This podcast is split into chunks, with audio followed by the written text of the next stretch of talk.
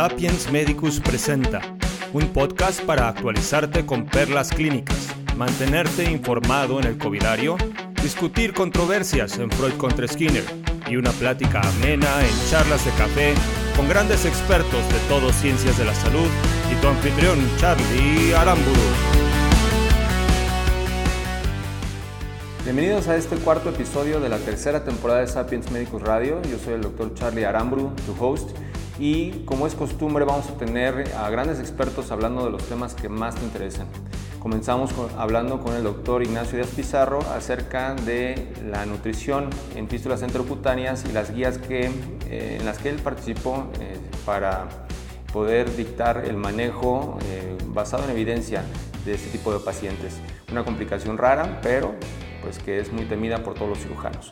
Y en eh, Covidario vamos a hablar con el doctor Rafael González Cortés acerca del síndrome de inflamación multisistémica en niños, su similitud a la enfermedad de Kawasaki y por qué es importante que tengamos muy bien los datos clave para identificarlo y tratarlo oportunamente, porque aunque es raro, es, eh, suele ser grave en estos pacientes. Y en Freud contra Skinner vamos a estar hablando con el doctor Héctor Gámez Barrera acerca de la desescalada terapéutica en pacientes con trastornos de ansiedad y del sueño. Eh, una situación a la que nos afrontamos muchos eh, médicos, pacientes adictos a este tipo de tratamientos y cómo podemos abordarlos de la mejor manera. Finalizamos el episodio con el doctor Enrique Jiménez Chavarría, un gran experto en cirugía eh, patopancreatobiliar y robótica con quien platicaremos acerca de las lesiones quísticas del páncreas y sobre todo del diagnóstico, que es la parte más relevante eh, pues para el tratamiento de sus pacientes. La mayoría de las lesiones eh, se identifican de manera esporádica por alguna otra situación y bueno, más vale tenerla en mente y saberla reconocer oportunamente. Así que iniciamos el show y esperamos que sea de tu agrado. Y en esta ocasión vamos a hablar sobre eh, un tema muy muy interesante con un gran experto se trata de la nutrición en pacientes con fístulas enterocutáneas.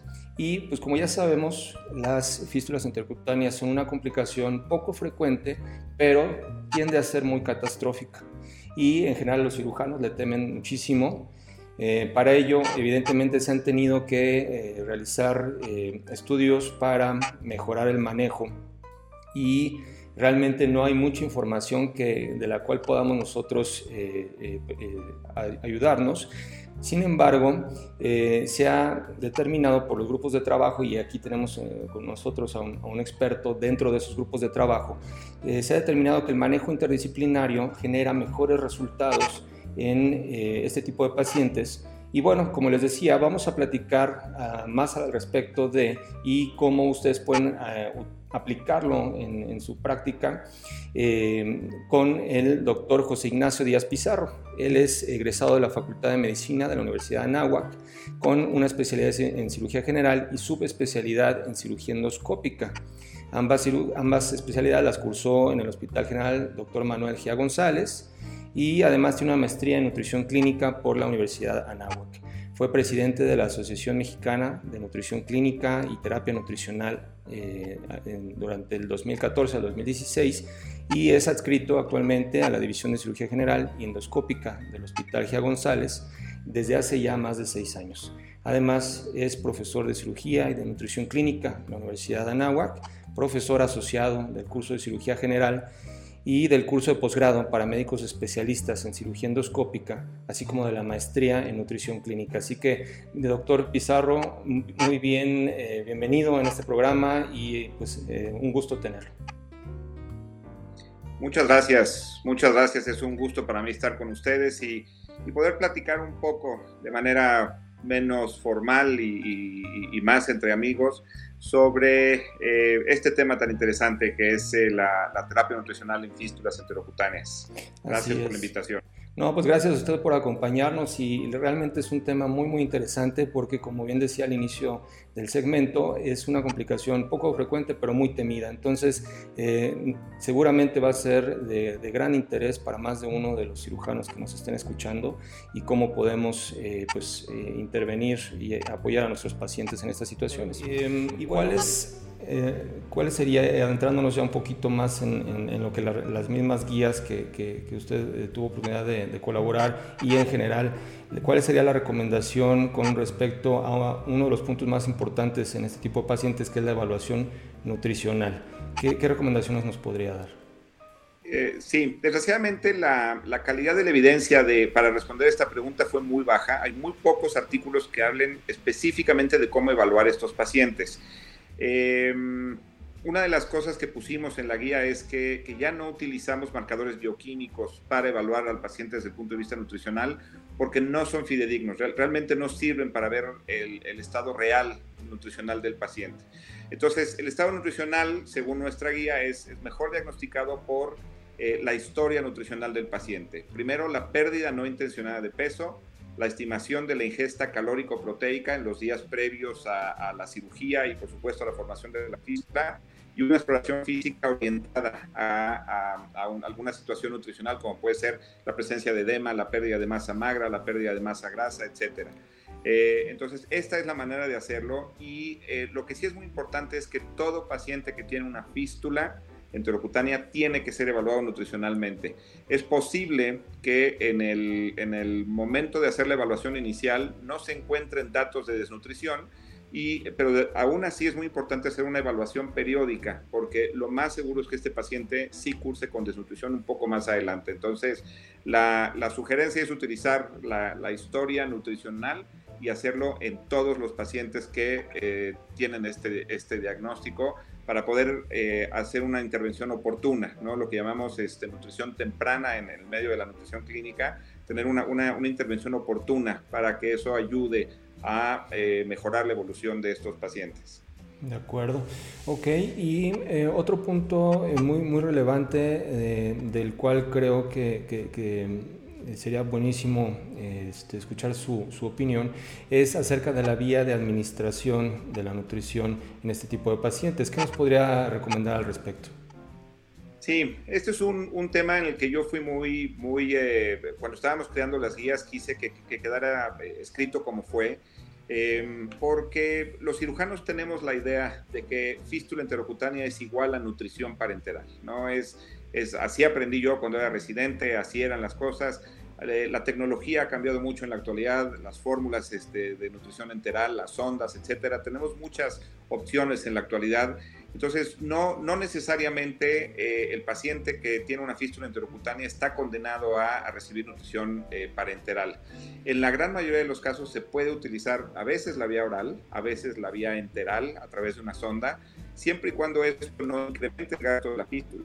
¿okay? Si se incrementa el gasto de la fístula al, eh, al, iniciar la vía oral o la vía enteral, evidentemente hay que suspender esta y, e, e, iniciar nutrición parenteral. Pero en muchos casos sí se puede utilizar vía oral o nutrición enteral a través de una sonda, eh, sobre todo si es una fístula muy, eh, muy proximal y que yo pueda poner la punta de la sonda distal al sitio, al sitio de la fístula, pues eso nos ayuda precisamente a poder nutrir ese paciente eh, brincando, vamos a llamarle así, la fístula.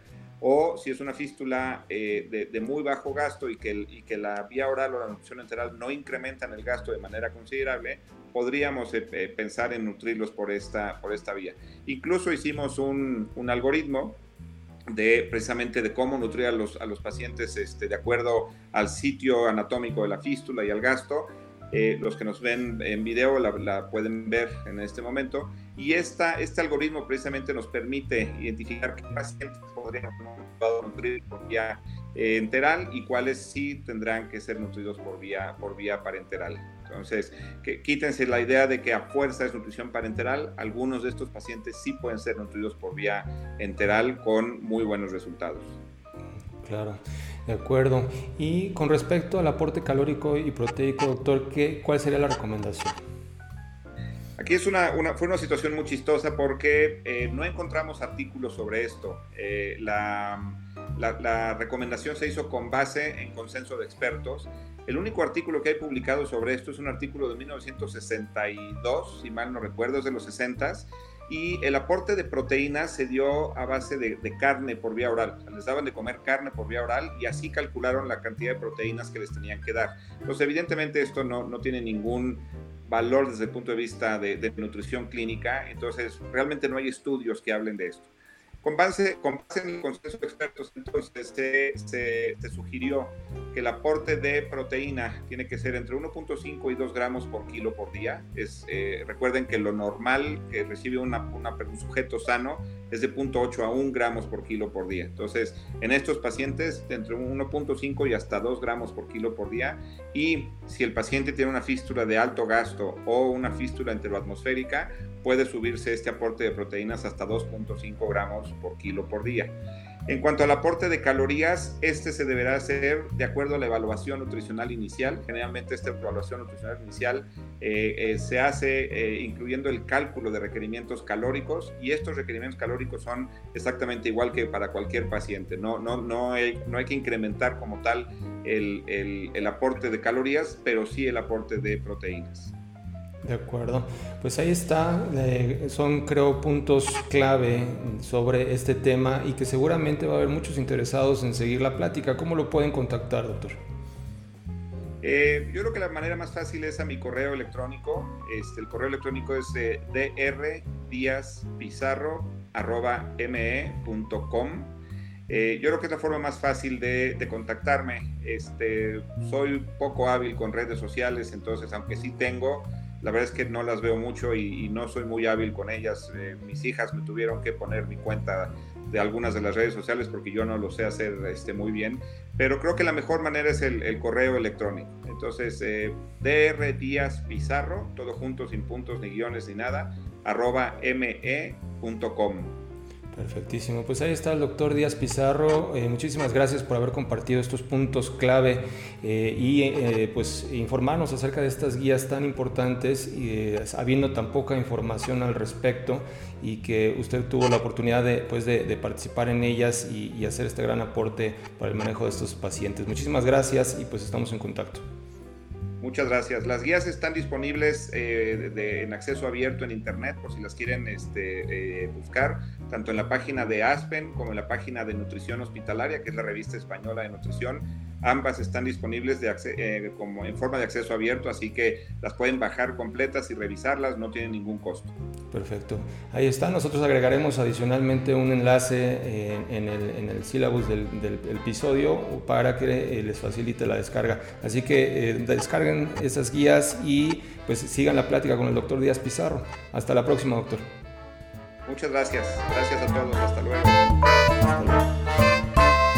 Continuamos con el programa en esta ocasión en Covidario y vamos a platicar sobre un tema muy muy interesante y bueno, como todos sabemos, COVID-19 en eh, eh, adultos eh, mayores y población con, con antecedentes importantes como puede ser la diabetes, hipertensión y otras, suelen ser gravemente afectados.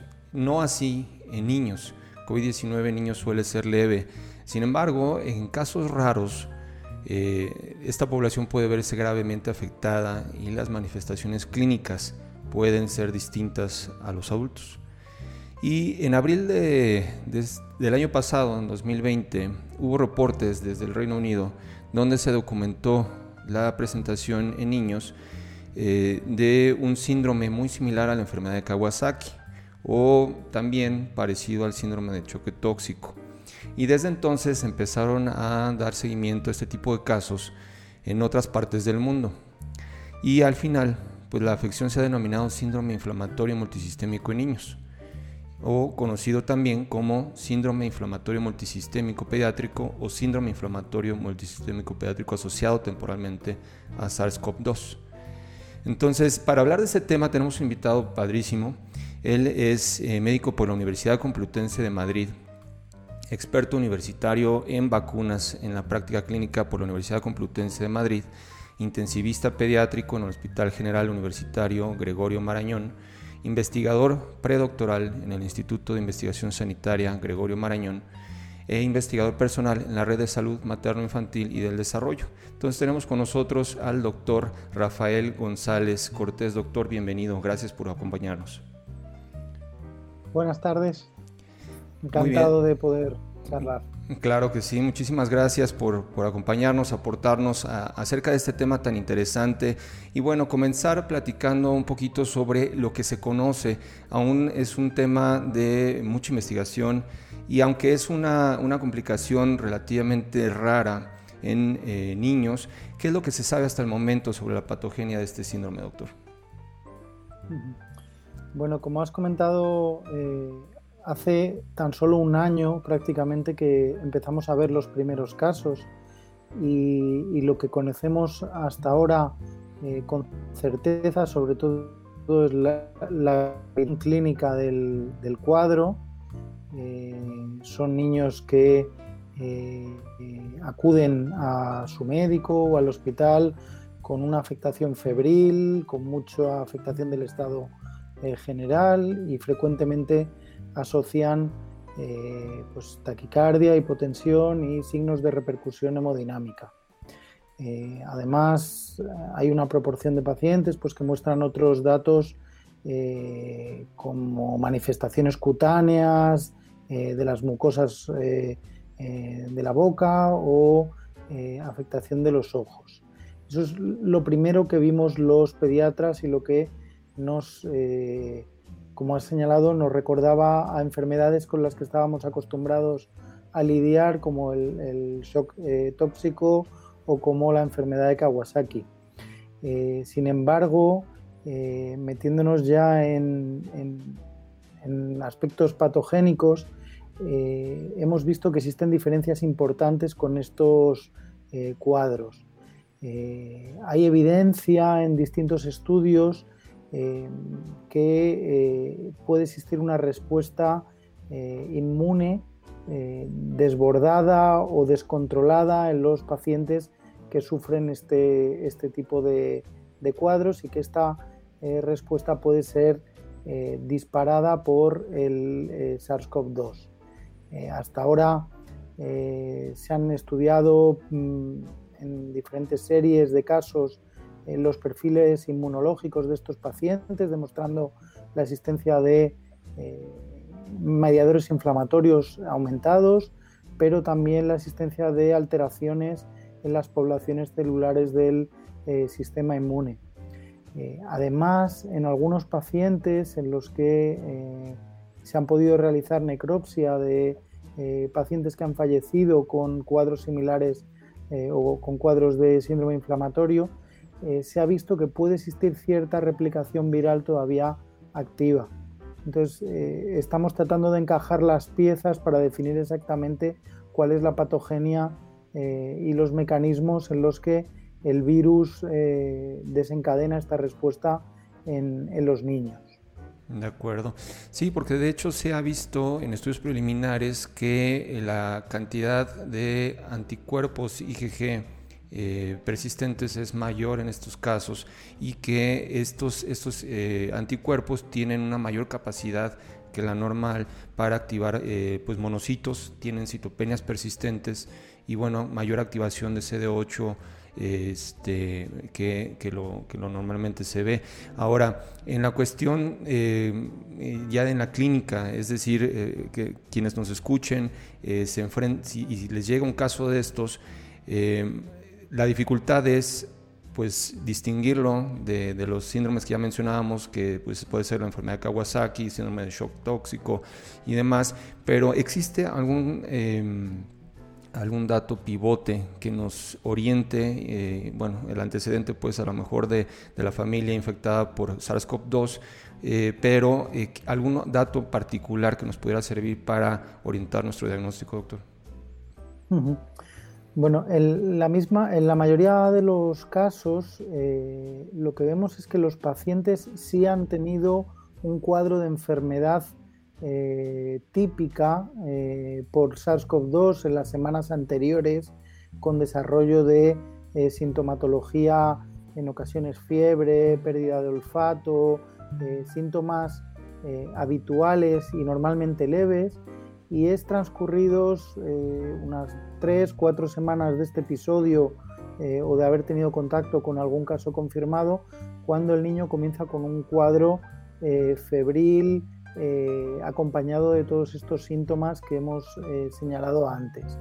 Em, con respecto a la diferenciación con las otras enfermedades de las que hemos hablado, como el shock tóxico o la enfermedad de Kawasaki, quizá eh, con respecto a la enfermedad de Kawasaki es la edad lo que más marca la diferencia.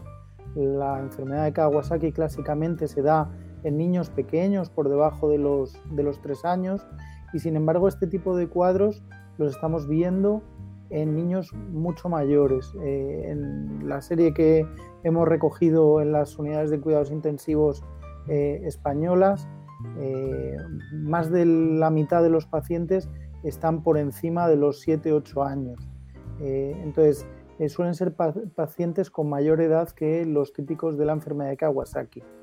Con respecto al, shock tóxico, eh, aunque la afectación hemodinámica es muy similar, con cuadros de taquicardia, hipotensión, el shock tóxico normalmente suele asociar una respuesta cutánea en forma de eritrodermia, con una eh, vasodilatación muy importante. Y aunque es cierto que esto lo hemos visto en algunos pacientes eh, con, síndrome inflamatorio multisistémico, no es tan frecuente este tipo de afectación cutánea y lo que solemos ver son más RAS eh, como los que se ven en otros cuadros virales con eh, exantemas eh, que cambian, que son en forma de manchas y bueno, pues son exantemas morbiliformes que vemos en otros cuadros también en la, en la infancia. De acuerdo. Y en cuanto a marcadores inflamatorios, ¿cuáles han ustedes observado que es el de mayor utilidad en estos casos? Nosotros en la práctica clínica eh, lo que vemos en estos pacientes, entre las pruebas que disponemos eh, habitualmente a pie de cama, no hablo ya de estudios de, investigación, eh, lo que vemos sobre todo es un aumento de los reactantes de fase aguda, sobre todo la procalcitonina y la proteína C reactiva, que son los que habitualmente determinábamos en los cuadros infecciosos en pediatría. Eh, es cierto que a lo largo del último año, probablemente eh, incorporándolo desde la práctica en la medicina de adultos, también hemos visto como otros mediadores inflamatorios, como la interleuquina 6, eh, se ven aumentados en este tipo de cuadros y también vemos una activación de la respuesta coagulatoria y un aumento del dímero D en estos pacientes, hemos observado. De acuerdo. Y bueno, en, similitud a eh, la enfermedad de Kawasaki, en, estos pacientes con síndrome inflamatorio multisistémico también llega a haber daño eh, cardíaco. ¿no? Y en ese sentido, eh, saber cuáles serían los, los el abordaje que, tuviéramos en, en particular para este tipo de pacientes en, cuestión del daño cardíaco. Eh, es cierto que, hay un daño cardíaco en estos pacientes en una proporción importante, pero es llamativo que en muchos de ellos vemos una afectación hemodinámica sin evidencia de disfunción miocárdica. Vemos eh, en las ecocardiografías eh, al ingreso de estos pacientes que están taquicárdicos e hipotensos, vemos una función hiperdinámica en muchos casos. Pero también es cierto que en una serie de pacientes lo que vemos es una disfunción ventricular eh, que difiere de lo que vemos en, la enfermedad de Kawasaki, en la que eh, lo que se altera normalmente es el patrón eh, de las coronarias, puesto que se produce una inflamación de, estos vasos.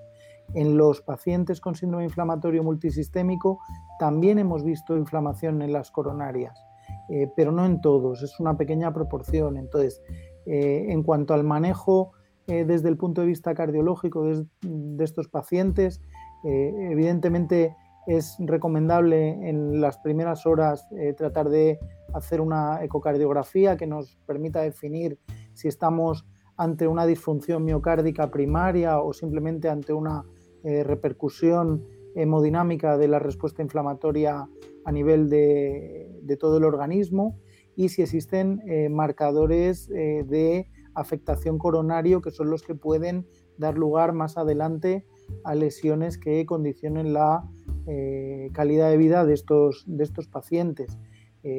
si vemos eh, daño a nivel de las coronarias, obviamente, como hacemos en la enfermedad de Kawasaki, debemos de tratar de eh, iniciar tratamiento antiinflamatorio, normalmente con aspirina, em, tratando de prevenir el desarrollo de aneurismas eh, coronarios y de afectación más, más importante.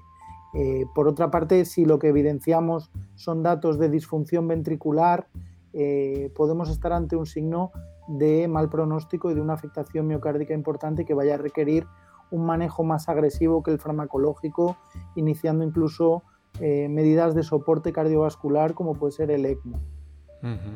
Sí, pues definitivamente es una entidad eh, muy, muy similar a, estos síndromes que hemos mencionado y que seguramente va a ir saliendo cada vez mayor información ¿Cómo pueden contactarlo, doctor, para continuar el, diálogo? Sin duda vamos a incluir eh, pues los enlaces a los estudios que ustedes han, han, estado generando y datos de contacto en, las notas del episodio, pero ¿cómo pueden contactarlo ya de, de manera más personal eh, para eh, continuar esta plática?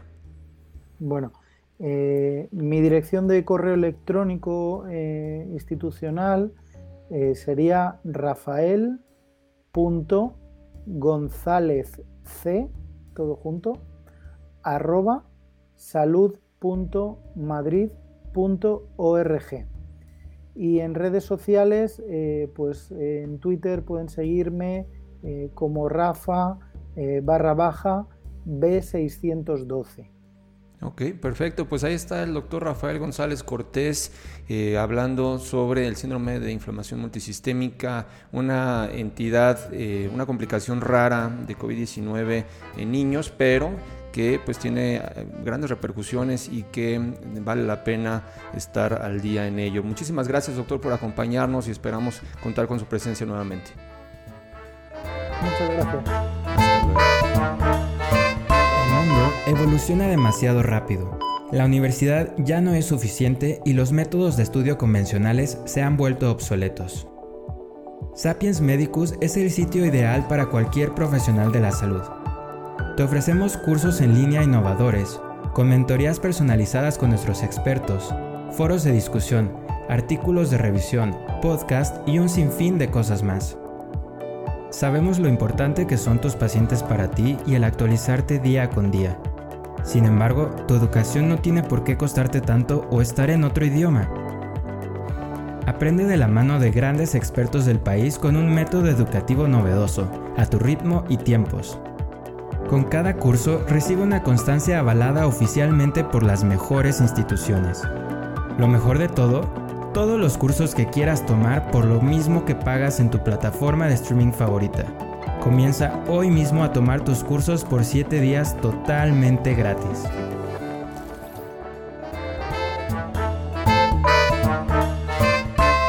Vamos a hablar de un tema muy muy interesante.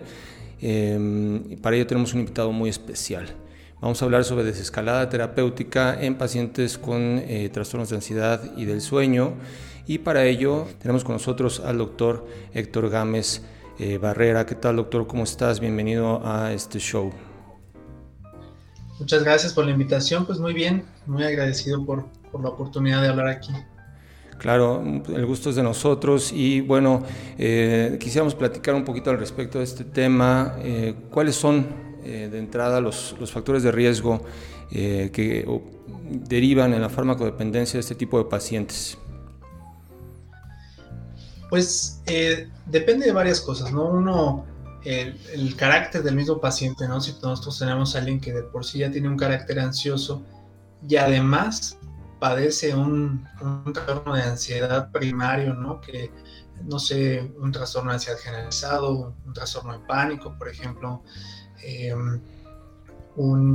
alguna fobia, y entonces se le da algún medicamento que ofrece un beneficio, pues eso aumenta el riesgo de que tal vez yo genere una dependencia más que nada psicológica. Otro factor de riesgo, pues es justamente el médico que prescribe el fármaco. ¿A qué me refiero con esto? A veces por la necesidad o el deseo del médico de obtener un, resultado inmediato, pues ¿qué es lo que hace? Eh, prescribe algún fármaco ansiolítico que justo actúa de forma inmediata y son los que más riesgo tienen de generar dependencia, ¿no? Entonces, si el médico ahí cae en esa tentación, pues ya pone en riesgo al paciente de que vaya a generar una dependencia a este tipo de fármacos, que no digo que sean malos, es una buena opción, sin embargo, pues eh, hay que saberlos elegir para evitar justo el riesgo de, dependencia a largo plazo. Claro, y precisamente eh, mi, siguiente pregunta era al respecto de cómo estamos contribuyendo nosotros a la adicción de este tipo de pacientes, eh, y bueno, ya lo mencionas como un factor de riesgo en sí.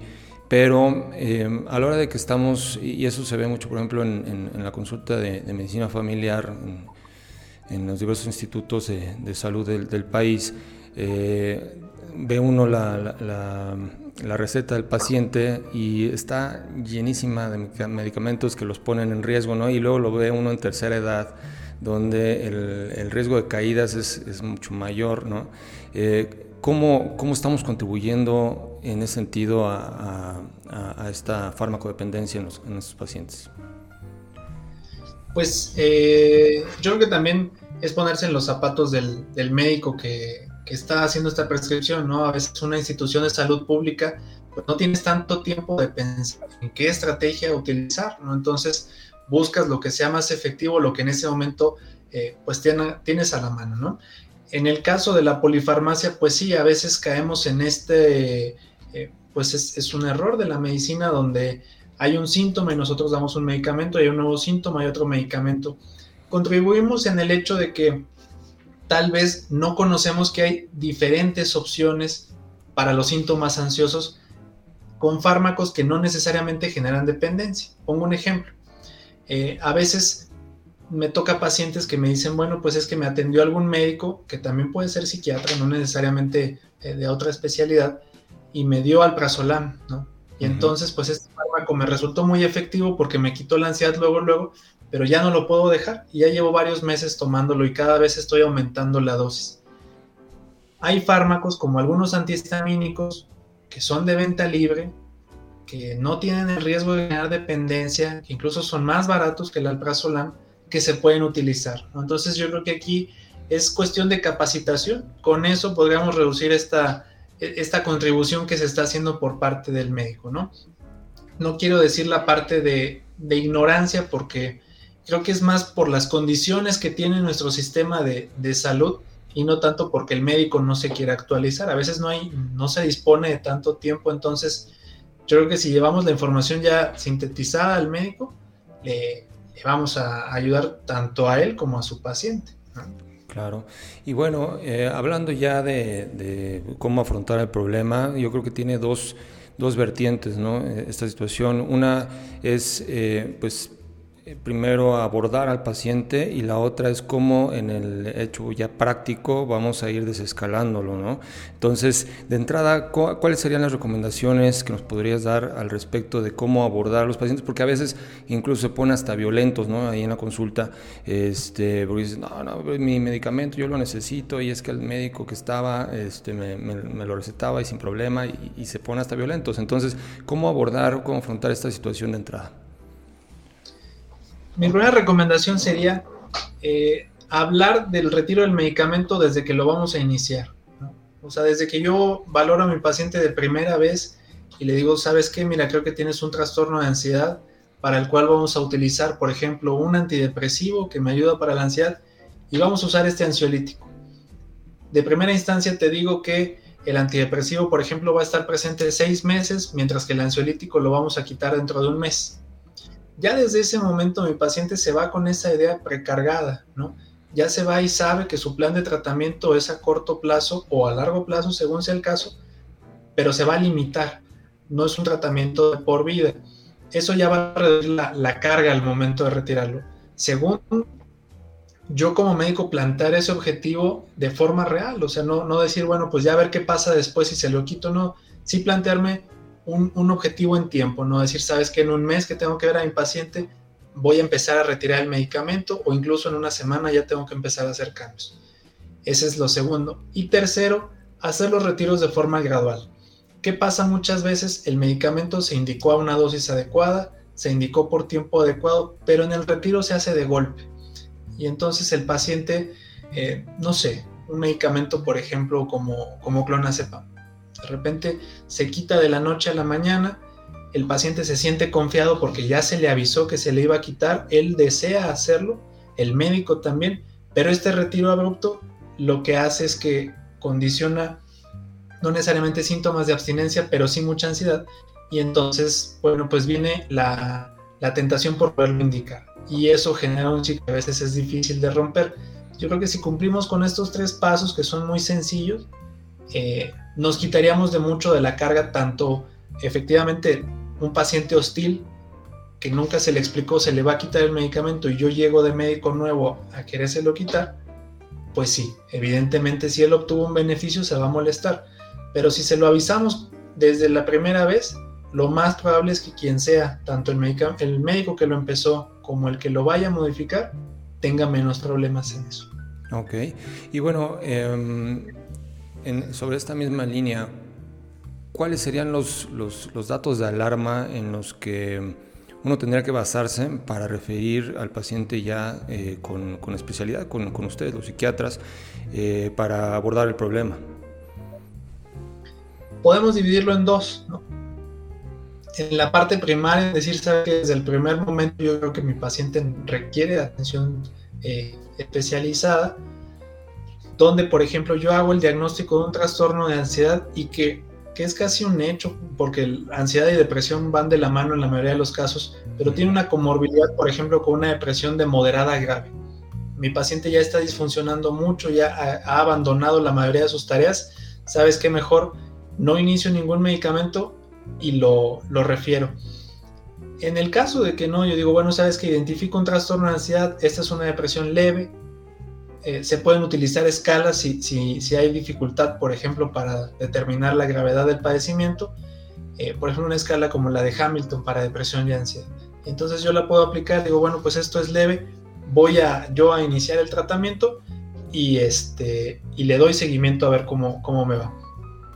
Esa es la parte primaria. Supongamos que mi paciente yo lo capté, ya le inicié el tratamiento, parece que todo va muy bien, pero en las consultas subsecuentes veo que esto se está grabando y veo que, por ejemplo, el paciente en el caso de los ansiolíticos está utilizando mayor dosis de la que yo le estoy indicando, no está respondiendo, tiene varios efectos secundarios, eh, se acompaña de a lo mejor cosas que yo no me había dado cuenta, por ejemplo, resulta que era un paciente que tenía el antecedente de trastorno por consumo de alguna sustancia y pues yo le estoy dejando un medicamento controlado.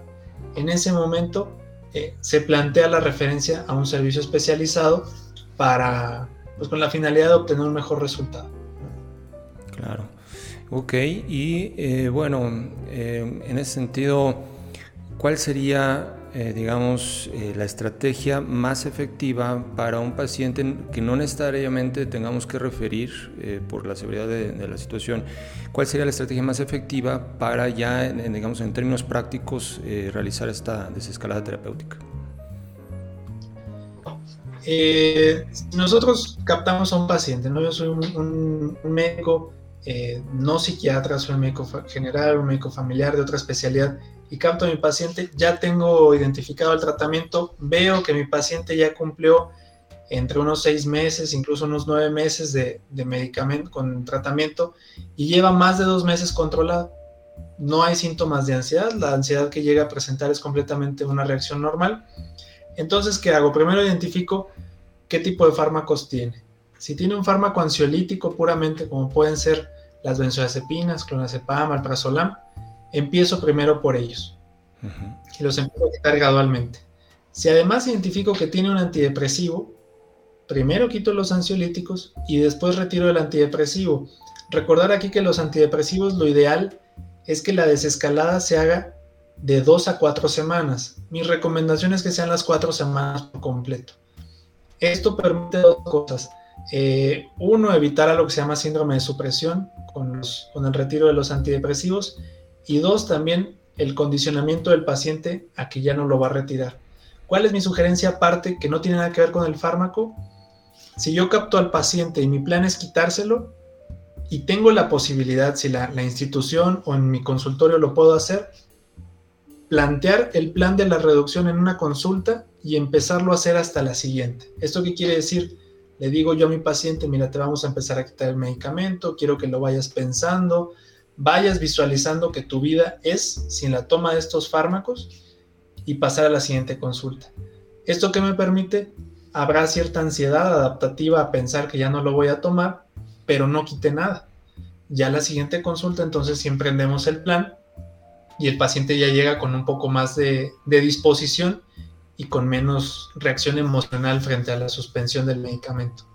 Ok, genial. Y bueno, eh, pues, ah, eh, seguramente va a haber eh, preguntas de quien escucha el segmento. ¿Y cómo te pueden contactar, doctor, para continuar la plática? Bueno, pues pueden buscar en, Spotify el podcast que es Mindful Podcast, donde hablamos acerca de temas de, de salud mental y tanto de trastornos mentales, terapias psicológicas, etcétera. También me pueden buscar en Twitter como hgames12 y la página eh, que tenemos que es www.mipsiquiatra.com y la, la, red social de mi psiquiatra MX que es este arroba mi psiquiatra MX en Twitter. Entonces ahí pueden buscarme, pueden hacer preguntas, alguna duda que tengan respecto a temas de salud mental y con todo gusto yo les contesto.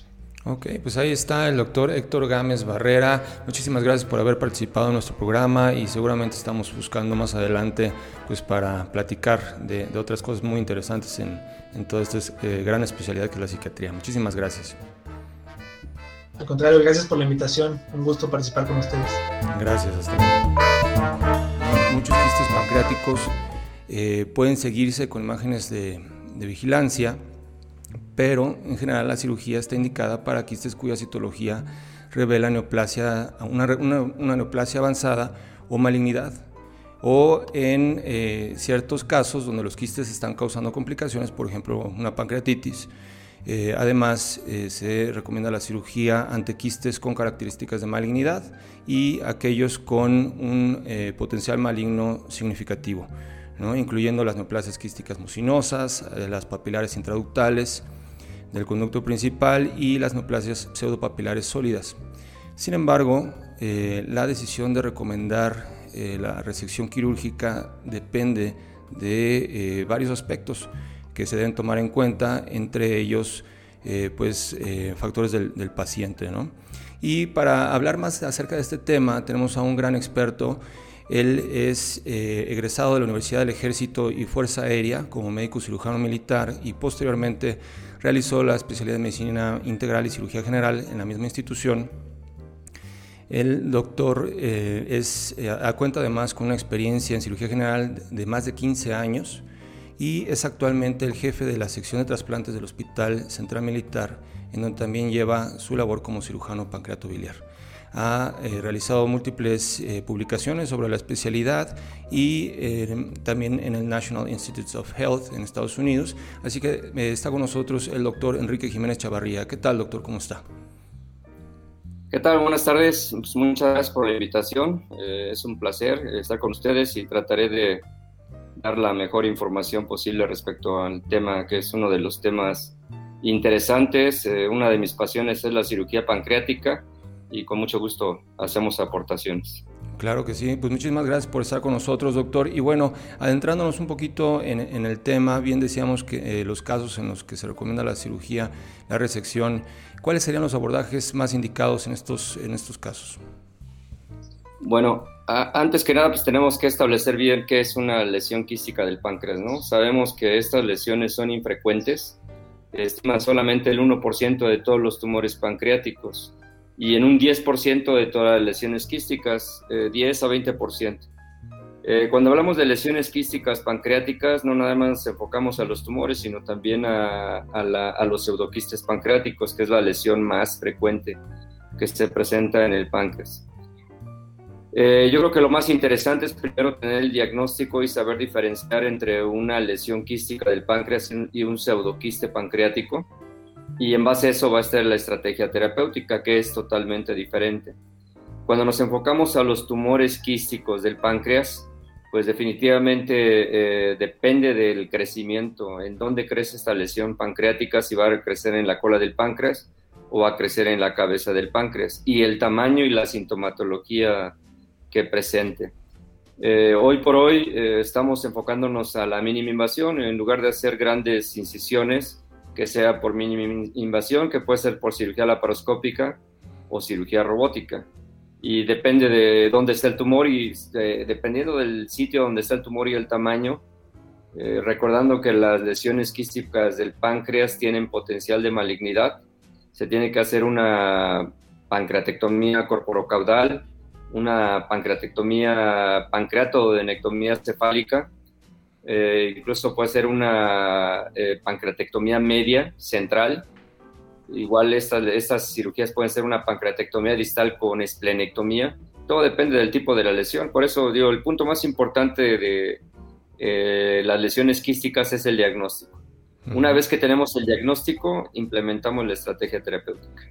Claro. Y bueno, ahí la, resonancia magnética eh, con, eh, juega un papel fundamental. Yo creo que lo que todo cirujano debe conocer y debe saber es que el, primer estudio que se recomienda es el ultrasonido. Una vez que se hace el ultrasonido determinamos el tipo de lesión.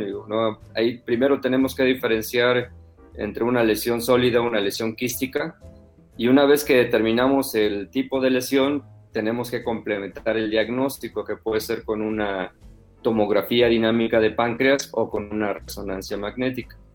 Aquí también influye mucho la experiencia del radiólogo, ya que si no tiene experiencia, sí también podría generar confusión.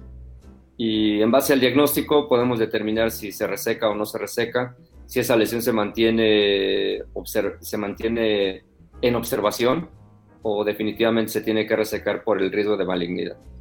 Ok, y ahí, eh, ¿qué, papel jugaría la eh, endoscopía con eh, punción con aguja fina, doctor?